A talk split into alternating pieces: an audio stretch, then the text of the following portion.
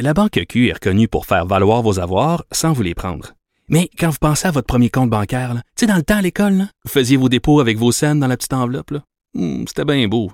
Mais avec le temps, ce vieux compte-là vous a coûté des milliers de dollars en frais, puis vous ne faites pas une scène d'intérêt. Avec la Banque Q, vous obtenez des intérêts élevés et aucun frais sur vos services bancaires courants. Autrement dit, ça fait pas mal plus de scènes dans votre enveloppe, ça. Banque Q. Faites valoir vos avoirs. Visitez banqueq.ca pour en savoir plus. Pendant que votre attention est centrée sur vos urgences du matin, vos réunions d'affaires du midi, votre retour à la maison ou votre emploi du soir, celle de Desjardins Entreprises est centrée sur plus de 400 000 entreprises à toute heure du jour. Grâce à notre connaissance des secteurs d'activité et à notre accompagnement spécialisé, nous aidons les entrepreneurs à relever chaque défi pour qu'ils puissent rester centrés sur ce qui compte, le développement de leur entreprise.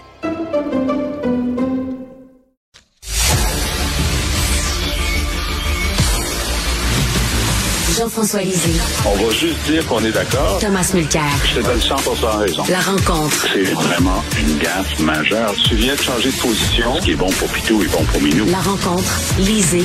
Mulcair. Alors, euh, Jean-François Lisée, Thomas Mulcair, bonjour. Tantôt, euh, Salut. Philippe Vincent Salut. Foisy, tantôt, euh, parlait avec Alain Reyes, euh, les conservateurs. Et bon, on, on a vu que Éric O'Toole a levé la voix, levé le ton, hein, euh, cogné du poing sur la table euh, et remis à l'ordre sa gang de crinqués anti-vax. Est-ce qu'il va devoir, est-ce que c'est suffisant ou il va devoir, à un moment donné, leur montrer la porte? Parce que sinon, s'il reste dans le parti, ça va être un caillou dans son soulier. Thomas. Ça va dépendre de ce qui se passe le 22 novembre, parce que d'après mes informations, il y en a des crinqués, pour citer mon ami Richard Martineau, qui vont essayer littéralement de défoncer la porte. Donc, à la Chambre des communes, tout comme à Québec, on a une un personnage qui s'appelle le sergent d'armes, d'habitude assez cérémonial, sauf quand ils sont en train de tirer sur des terroristes qui arrivent à la Chambre des communes, comme ça fut le cas une fois, parce que c'est un ancien de GRC, puis il l'a pas manqué. Mais euh, ici, c'est plutôt cérémonial. Ils ont des sabres, hein. Ils ont non seulement les chapeaux de tricorne, mais ils ont les sabres. ça, ça fait pirate de Penzance, de, de Gilbert and Sullivan. Alors, ils ont dit qu'ils vont défoncer la porte. Ils ont été élus, ils ont été assermentés, ils ont le droit de siéger. Alors, s'il y en a un qui fait ça, ça va être une tâche infinie, éternelle pour le Parti conservateur, peu importe le chef. Mais Aaron O'Toole a utilisé ce qu'il avait comme outil dans sa boîte d'outils. C'est-à-dire que, on en a parlé hier, il peut pas les expulser du caucus. Ce pouvoir lui a été retiré par son caucus. Mais c'est lui qui décide qui siège dans la première rangée, qui est porte-parole de l'opposition dans les matières les plus importantes. Donc, Marilyn Gladu, notre sujet d'hier, elle s'est excusée à plat ventre de, tout ce qu'elle avait raconté. Elle a zéro responsabilité dans l'opposition. Auparavant, elle était la porte-parole en santé. Ça veut dire quoi, ça? Ben, ça veut dire que le soir, quand on ouvre la télé puis on voit Evan Solomon à CTV à Powerplay, euh, Madame Gladu, parce qu'il y avait un dossier santé ce jour-là, elle était en onde. D'ailleurs, c'est comme ça qu'elle s'est mise le trouble. Elle a accepté d'apparaître dimanche dernier à CTV Question Period avec Evan. Et lo and behold, elle s'est enfoncée en inventant son truc polio versus COVID et ainsi de suite. Donc, ces gens-là perdent leur profil politique. C'est mauvais pour eux autres comme élus, c'est mauvais dans leur comté et tout le monde sait qu'ils se sont humiliés. Donc, eux, backbencher, alors, y compris Leslyn Lewis, euh, cette femme euh, noire qui a fini tout près de Peter McKay dans la course à la chefferie qui a été remportée par Aaron O'Toole. Donc, c'est intéressant de regarder qu'O'Toole est en train de montrer enfin qu'il a certains pouvoirs et il les applique. Et ces gens-là, ils vont être dans le désert politique pour au moins un ou deux ans, le temps qu'ils se ravisent. Euh, Jean- Jean-François, on, voit que le Parti républicain, ils ont trop tardé à se débarrasser des Trumpistes et maintenant les métastases sont partout. Le cancer Trumpiste a vraiment contaminé le Parti républicain au grand complet. Est-ce que les conservateurs doivent réagir avant que ça aille trop loin? On n'est pas du tout dans la dans la dans le même euh, code régional euh, que Christian Dubé hier. J'ai beaucoup aimé cette expression. Euh, non, euh, mais effectivement, les, les pouvoirs d'Auto sont limités, mais euh, si je comprends bien, puis Tom me corrigera, le caucus peut décider d'expulser des membres du Ah, caucus. tout à fait. Tout à Bon, fait. donc, il y, a, il y a quand même une énorme majorité de membres du caucus de M. O'Toole qui sont d'accord avec lui et il pourrait décider euh, d'expulser euh, les gens, mais parce que le 22 novembre, euh, Tom a tout à fait raison, s'il faut qu'on ait un esclandre à la porte de la Chambre des communes avec des députés conservateurs, O'Toole devrait essayer de savoir ben, lesquels vont essayer d'entrer parce que moi, je vais proposer au caucus de vous expulser, que ce soit des candidats indépendants qui essaient d'entrer, c'est moins pire que ce soit des candidats conservateurs. Donc, il y a encore une marge de manœuvre d'ici là. Euh, parce que effectivement, euh, ce serait euh, un outrage au Parlement que de, de tenter d'entrer alors que la décision parlementaire, c'est que si tu n'es pas vacciné, tu n'entres pas. Et, Thomas, je, veux parler de ce qui se passe au provincial. Euh, euh, François Legault et plus particulièrement Christian Dubé, il aime se battre. On dirait qu'il aime se battre. Après s'être battu avec les médecins de famille, maintenant il se bat avec les syndicats des travailleurs de la santé. Et là, euh, de Montreal Gazette en première page pose une excellente question en disant est-ce c'est quoi ces batailles-là? Qu'est-ce que ça donne concrètement? Est-ce que ça améliore concrètement le système de santé au Québec? Euh, je veux t'entendre là-dessus. Réponse non. Mais un gouvernement de droite comme le gouvernement de la CAQ vise des, des, des vieilles, des anciennes cibles. Donc, pour eux autres, par exemple, s'attaquer aux syndicats, c'est trop beau comme opportunité. Ils sont où en ce moment, les syndicats? Ben, ils sont à la même place que toujours. Il y a eu toujours des clauses dans les conventions collectives qui ont été négociées de dur labeur, par ailleurs, parce qu'avant, si tu étais délégué syndical, tu le faisais sur ton temps. Négociation en négociation, tu avais les mêmes conditions de travail. Bras de fer autour des bonus ou pas bonus pour ces gens-là. Et là, tout d'un coup, une de quelqu'un qui a vraiment beaucoup de bonne presse, qui est Christian Dubé, euh, euh, déchire sa chemise contre les syndicats.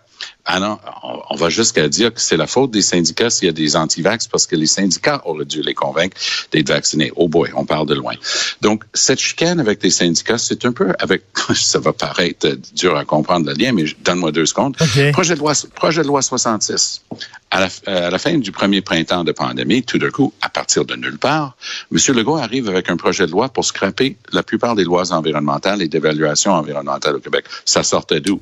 Ça sortait de sa poche arrière même chose était faite par, Trump aux États-Unis. Et à la sortie de la crise sanitaire, il va falloir rebâtir euh, l'économie plus question de s'amuser avec des lois environnementales. Check bien ce que je vais faire. Il était obligé de battre en retraite parce que c'était trop gros. Mais c'est la même chose ici. C'est trop beau comme occasion. On va commencer à casser les syndicats. Ah, pour les garderies, les CPE, on va vous augmenter votre salaire d'une manière importante, mais on va changer vos horaires de travail. Au lieu de 32 heures semaine, ça va être 36. Ah, à bien y penser, 40 heures par semaine. Or, on va inventer vos nouvelles conditions de travail dans le domaine de la santé, puis on va vous blâmer de mauvaise foi quand on coule nos, nos conversations privées sur la place publique. C'est de la pure mauvaise foi de la part de l'employeur. Je sais que j'ai pas, j'ai pas le gros bout de bâton dans, dans, dans ce temps-ci parce que les syndicats se font tellement taper dessus. Mais les droits sociaux, les syndicats, c'est grâce aux syndicats si on a une fin de semaine.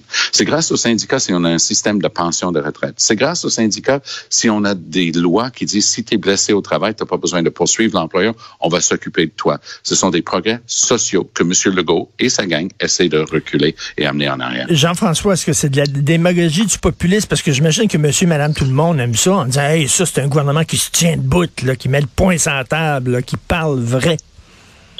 Ben, moi, je suis généralement pro-syndical, et puis je suis d'accord avec Tom que tous les tous les avantages sociaux qu'on a qu'on a gagnés, c'est grâce à l'action syndicale.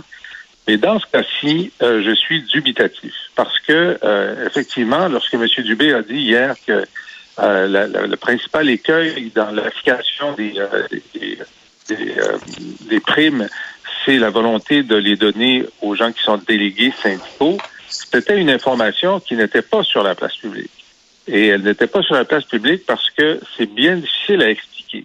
Alors, euh, hier soir, Régine Laurent, l'ancienne présidente de la FIC, était euh, euh, aux nouvelles TVA et elle, elle était d'accord avec Dubé. Elle était en désaccord avec le syndicat. Alors ça, ça, ça, me, ça me sonne une grosse, grosse cloche. Et elle disait même qu'elle avait parlé à des infirmières qui se sentaient trahies par le syndicat parce que, semble-t-il, euh, euh, elles, étaient, euh, étaient inquiètes du fait que ce soit un obstacle. Hmm. Alors, c'est une, vraie question. Est-ce que cette question-là devrait bloquer le, l'ensemble de l'œuvre qui est d'essayer de faire rentrer un grand nombre d'infirmières? Et l'autre question qui a été soulevée par M. Dubé, c'est le refus du syndicat de reconnaître l'ancienneté des infirmières retraitées qui reviennent. Ben, ça aussi, je, je, je trouve ça incompréhensible. Est-ce que tu veux faire partie de la solution ou est-ce que tu cherches des problèmes pour empêcher la solution? Et la solution, c'est euh, créer des conditions pour que des infirmières reviennent en grand nombre pour faire baisser le temps supplémentaire obligatoire. Alors, dans ce cas-là, pour l'instant, j'ai l'impression que M. Dubé a plutôt raison. Tom? Dubé a certainement le gros bout du bâton, mais pour moi, the bottom line, net, net, on est en train de se dire la même chose. Ça prend une négociation. Puis ici, on est face à un employeur qui est l'État québécois, les ministres et le premier ministre, qui, eux, disent non, dorénavant, c'est différent. On décide et on va vous traîner sur la place publique pour des bouts qui sont supposés derrière des portes closes parce qu'on est toujours en négo. C'est ça de la mauvaise foi en négociation collective. Thomas, euh, on va euh, revenir sur euh, les élections municipales. La semaine a été très difficile pour les chefs des partis qui ont perdu. D'un côté, il y a Marc-Antoine Desjardins qui dit qu'il a été trahi par Balarama Holness, avec qui il s'est associé. De l'autre, il y a les candidats de Nicodère qui écorchent leur chef. Qu'est-ce que tu en penses? Moi, je pense que plus proche le niveau de politique à la population, plus c'est personnel. on sent, on n'aurait pas ça après une élection fédérale. On n'aurait pas ça normalement après une élection provinciale. Mais dans le local, puis M. Desjardins, qui l'avait divisé, puis comme il a vu qu'il avait zéro chance parce que sa campagne allait nulle part, il a décidé que le meilleur train pour le tirer, lui, était Balarama Holness. M. Desjardins n'aurait pas un, petit peu de responsabilité là-dedans? Euh, alors, moi, je veux bien euh, qu'il tape sur Holness, qu'il y aille. Mais Holness, euh, pas mal, toutes ses affaires étaient déjà sur la place publique avant ben que Desjardins ben décide oui. Ben oui, tout à fait. Et puis les candidats qui écorchent Coder. non, ben oui, mais ça aussi, c'est honnêtement, j'allais dire que c'est de bonne guerre, mais en fait, c'est pas de classe. on parle surtout de Adrien Parizeau. Si ma mémoire est ben bonne, il a ben changé son fusil d'épaule pas mal de fois. Il doit commencer à avoir les épaules solides parce que les deux bords, parce que il, change son fusil assez souvent. Donc, c'est la faute de, de Coder. Ben, Coder a déjà dit, ouais, j'ai perdu. Euh, il faut quand même donner un break. Mais j'espère qu'on va pouvoir parler de l'autre sujet du jour, qui est SNC-Lavalin et le discours pressenti. Bon, ben vas-y tout de suite. Thomas, il reste ben, trois minutes. Alors, puis je vais entendre aussi Jean-François là-dessus. Oui. Juste avant d'aller en ondes, j'étais en train de parler avec euh, Harold Fortin, mon ancien collègue à la Joute, euh, et euh, il est maintenant, c'est le porte-parole qu'on mentionne dans l'article d'aujourd'hui. Il expliquait que c'était, somme toute, une tentative, c'était prévu depuis longtemps. Il dit, écoute, on faisait des choix pas non, non, éthiques avec des, des gens qui n'avaient pas d'éthique dans des pays qui n'avaient pas d'éthique. Et on a complètement changé l'entreprise, sa culture. Et il dit, il y a plein de gens, plein de gens ici qui peuvent parler en français, mais le patron allait faire une présentation puis après un échange.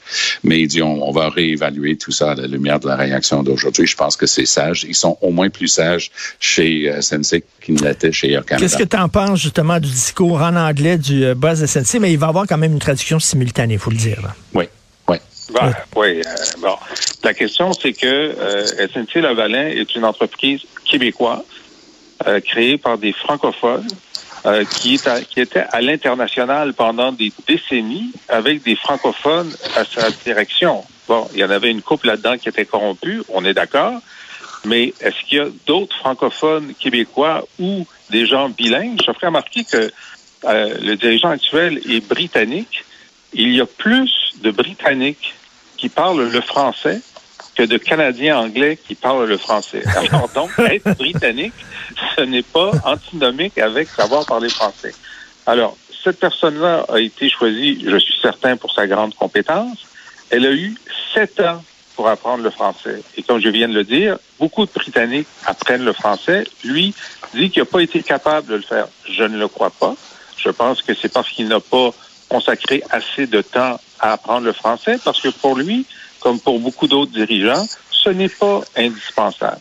Alors, la question que pose, bon, puis je comprends qu'ils ont une gestion euh, un peu plus euh, habile de, de, ce problème euh, que, que la gestion qu'a démontré M. Rousseau, mais c'est quand même une indication, c'est quelque chose qui ne devrait pas exister après sept ans d'être PDG à Montréal, tu devrais jamais dire que tu tu parles pas assez français pour faire ton discours en français.